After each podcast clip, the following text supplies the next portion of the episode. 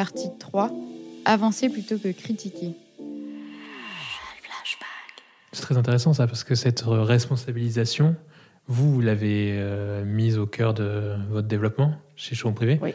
Et forcément, tout le monde se pose la même question. Comment on fait pour être l'un des grands leaders du déstockage euh, en Europe et porter au cœur de ces valeurs la responsabilisation, réduction des externalités Alors, y a la- dans, la, dans la responsabilisation et dans les valeurs d'une entreprise, il y a effectivement il y a l'environnement, mais pas que. Ouais. Il y a aussi des engagements sociaux euh, et des engagements de- de- d'innovation. Mhm. Donc, euh, chez Showroom Privé, euh, il y a quand même un incubateur qui a été monté, qui s'appelle Look Forward, qui a été monté en 2015. Ouais. Donc, on est cette année à la 7e, 6e promotion. Et euh, il y a une fondation Showroom Privé qui existe et, et dont le premier projet est l'école du e-commerce euh, qui est située à Roubaix, dont l'idée est de, euh, c'est 100% gratuit bien sûr, et l'objectif c'est de euh, euh, réintégrer dans le circuit du travail des personnes qui sont plutôt décrocheuses euh, pour les, les, les, les- former vers les métiers du e-commerce. Le e-commerce évidemment recrute, d'autant plus Depuis. plus, en ce moment. Et l'idée, c'est d'aller former des personnes. Donc là, c'est à Roubaix. Pourquoi Roubaix? Parce que c'est une, une région qui nous tient à cœur. On a des studios à Roubaix. On a une grande partie de nos partenaires euh, B2B, euh, toutes les grandes marques euh, de, de prêt-à-porter. euh, euh, pour, pour, pour enfants, femmes et hommes, ce sont souvent vers Roubaix. Et on est également des part- notre partenaire financier, enfin monétique, on va dire Honnet, qui est une solution de crédit de microcrédit, qui est également à Roubaix et qui est cette année notre nouveau partenaire avec, sur la fondation, enfin sur l'école, pas sur la fondation, sur l'école du e-commerce, qui donc cofinance le programme avec nous pour avoir plus d'étudiants et faire un module monétique supplémentaire. Tu nous as parlé de, l'école du e-commerce et de ses ambitions. Tu peux aussi nous parler un petit peu de l'incubateur et de sa, de sa fonction, de son ambition à lui. Donc l'incubateur, il a été créé euh, au printemps 2015. Euh, à ce moment-là, euh, Showroom Privé avait vraiment en, tête les items d'innovation. Voilà, c'était vraiment une plateforme qui était euh, bah, 2015, ça, avait euh, 9 ans. Euh, voilà, Showroom Privé, c'était avant l'entrée en bourse. Euh, voilà, donc l'idée, c'était vraiment de travailler sur l'innovation. Et il y a 6 ans, finalement, un incubateur, c'était assez novateur. Euh, il n'y en avait pas tant que ça sur le marché. Et l'idée, c'était d'accompagner bah, les marques de mode, de beauté, de logistique, en fait, toutes les nouvelles startups relatives à notre métier, au métier de showroom privé, euh, dans, euh, dans, dans la création de nouveaux, de nouveaux métiers. Euh, c'est un incubateur qui est un peu spécifique et qui est très, euh, on va dire, différent de ce qui peut exister parfois ailleurs. C'est que nous, on n'incube pas des sociétés pour les, les absorber ensuite. On incube pour accompagner. On, fait, est très pragmatique. J'en ai reparlé récemment avec euh, une personne qui. Une, une- de nos nouvelles startups qui, qui fait du papier toilette recyclé. Voilà, bah oui, on, on en est là.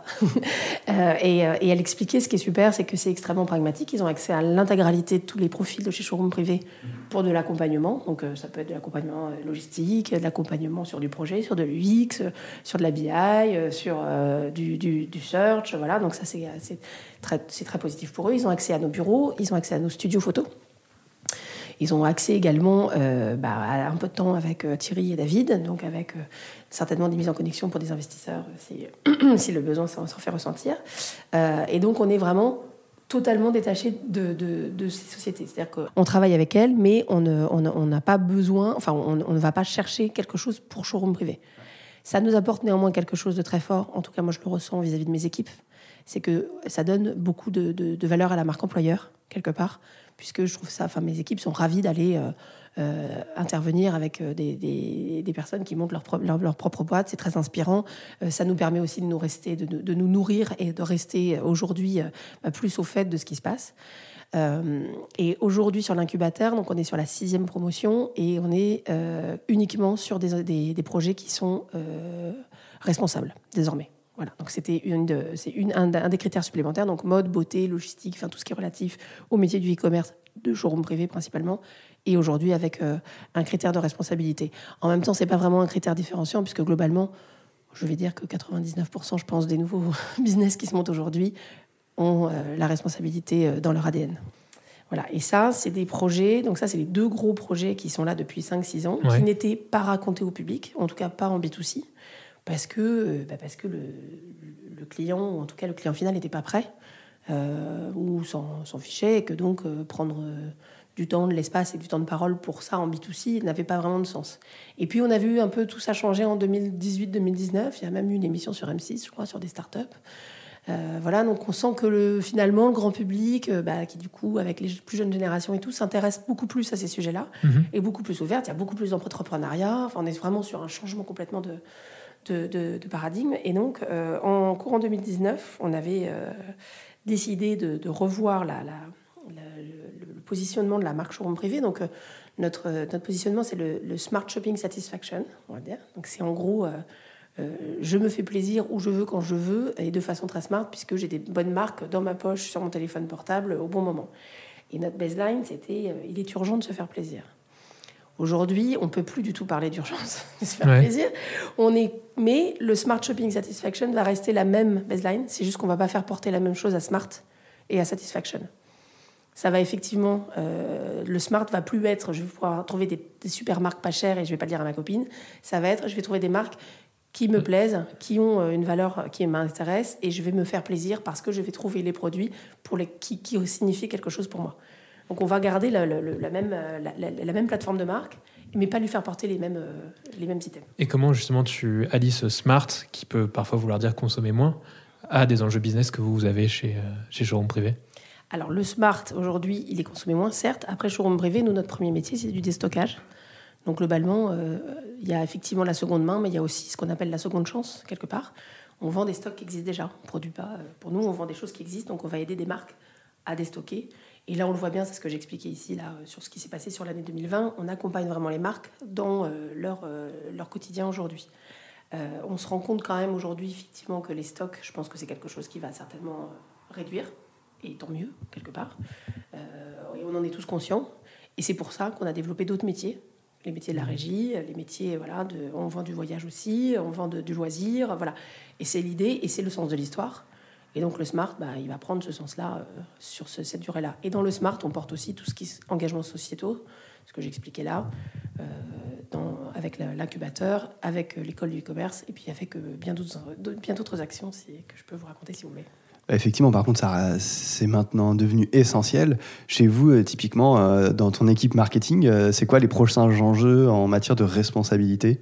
Bah, on, a, mené en, en 2020, donc on avait entamé le projet bien avant hein, la crise sanitaire, euh, on a mené euh, la mise en place de notre programme qu'on appelle Move Forward, qui vient donc un programme qui va englober justement pourquoi Move Forward, parce qu'on a repris le sujet de Look Forward euh, pour l'école, ça va être School Forward. Bon, alors c'est en anglais, mais c'est parce qu'on est un peu cool, certainement, et puis parce que ça sonne toujours mieux, c'est comme ça.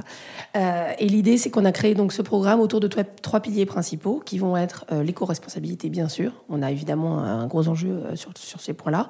Le deuxième pilier va être euh, la, valorisation du droit des femmes, en particulier sur l'égalité homme-femme. Aujourd'hui, on est quand même une société très féminine, avec une base de clients très féminine. On se rend bien compte quand même que dans le digital et dans tout ce qui est euh, euh, développement euh, informatique, etc., la femme a toujours une présence qui est quand même un petit peu moindre par rapport à l'homme, malgré tout. Donc on essaye de travailler là-dessus. Donc on a, plein d'actions sur le sujet. Et puis le troisième angle, qui est évidemment l'inclusion, tant l'inclusion au sens social, mais aussi l'inclusion au sens solidarité. Et donc, on a, euh, par exemple, euh, installé une solution qui s'appelle Facility sur notre site, qui rend euh, le site accessible à des personnes à plus de, de 800 euh, types de handicaps différents. Donc, c'est une sorte de, surcouche HTML qui se met. Donc, c'est un plugin qui est installé sur l'ordinateur de la personne qui a la, la, la- la maladie en question, enfin, ou le, handicap en question. Et ensuite, le site s'adapte. Donc, typiquement, ça existe pour la, dyslexie, par exemple. Euh, voilà. Donc, ça marche que sur desktop, mais bientôt, on espère pouvoir faire évoluer les choses. Voilà. C'est quoi pour toi les grands enjeux marketing justement à venir pour une, pour une équipe comme la tienne? Les grands enjeux marketing, c'est de réussir à, à raconter ce qu'on fait et honnêtement, euh, sans, euh, en étant sincère, en étant euh, entier, euh, en ayant euh, beaucoup d'engagement, beaucoup d'envie et beaucoup de volonté pour faire bouger les choses, euh, sans évidemment tuer le business. hein, ça ça Ouais. reste quelque chose qui est compliqué à, à mener. Et, euh, et ce qui est très difficile aujourd'hui, moi je trouve, c'est que euh, chaque euh, action est très regardée, beaucoup critiquée, euh, parce qu'il y a un très fort lobbying aujourd'hui sur tout ce qui est éco-responsabilité. Donc il y a des marques effectivement extrêmement fortes et qui ont joué leur rôle là-dessus dès le début. Donc vous parliez de Fanny Augier tout à l'heure, à Nature et Découverte, évidemment, c'est leur positionnement depuis le début et, et- et c'est les grands gagnants de l'histoire, et tant mieux, enfin franchement voilà. Mais après, je trouve ça difficile que... y a- chaque action ou chaque initiative qu'une société va prendre pour essayer de faire avancer les choses va souvent être regardée de très près et très critiquée, alors que ben, des petits pas, euh, malgré tout, euh, avec plein de petits pas, on fera des grands pas. Et je trouve ça assez difficile aujourd'hui de, réussir à prendre des actions. On dit Ah, vous avez fait ça, mais vous n'avez pas fait ça et ça et ça. Bah oui, mais euh, on, essaye de faire bouger les choses comme on peut. On reste une société, on embauche plus de 1200 personnes. Moi, je peux pas dire que je vais couper mon chiffre d'affaires de 50% ou avoir des coûts logistiques qui doivent tripler parce que j'ai décidé que je sois plus green.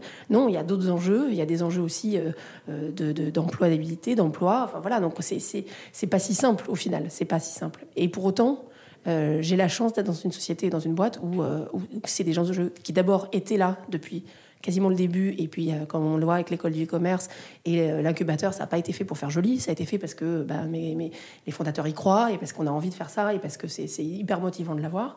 Et après, bah, il faut réussir à avancer tous ensemble et l'idée aussi, je trouve qu'on a un, vrai, euh, on a un rôle aussi vis-à-vis de nos clientes, les aider, les accompagner, sans les culpabiliser. Je veux dire, on est aujourd'hui, on se fait ultra culpabiliser. Moi, je, prends ma douche, j'ai l'impression de tuer un dauphin parce que j'ai du gel douche dans une bouteille en plastique avec de l'eau dedans et je me dis, oh mon Dieu, mais en fait, il faut vraiment plus que j'achète ça, c'est plus possible. Voilà. Et donc, finalement, on est dans l'ultra culpabilisation et je pense pas que ça soit ça qui va nous aider à faire avancer les choses. Tu penses c'est plus les petits pas? Bah, C'est euh, déjà un bon début. Ouais. Je pense que les petits pas, c'est déjà bien. Je comprends qu'il y ait une urgence, j'en suis euh, plus que consciente. Euh, mais je pense que si on peut tous essayer d'agir à notre niveau, c'est déjà bien. Et c'est pas en jugeant les actions de chacun qu'on fera avancer les choses, je pense. Est-ce que tu penses que certaines marques qui aujourd'hui ne font pas forcément d'efforts, ou alors font de, de, de, faux efforts, demain pourraient entrer dans un groupement de marques qui diront non mais de toute façon euh, celles qui font un truc et on les critique donc nous on va rien faire. Et peut-être même demain euh, accepter de le dire. Non on fait rien mais euh... c'est alors tu vois où je veux en venir? Je, je, vois très bien où tu veux en venir et c'est exactement un discours que moi j'ai eu parce qu'on a été on est passé devant le jury de déontologie publicitaire avec nos publicités à ce sujet-là parce que la DEV a porté plainte contre nous sur les messages qu'on passait dans nos publicités et c'est exactement ce que je disais. Je disais, mais en fait, vous nous critiquez de, pour, alors qu'on fait quelque chose, mais j'aurais pu prendre beaucoup moins de risques et ne rien faire. J'aurais pu continuer, reprendre une très jolie fille, remettre un fond rose, et, franchement, je pense que j'aurais très bien vendu aussi.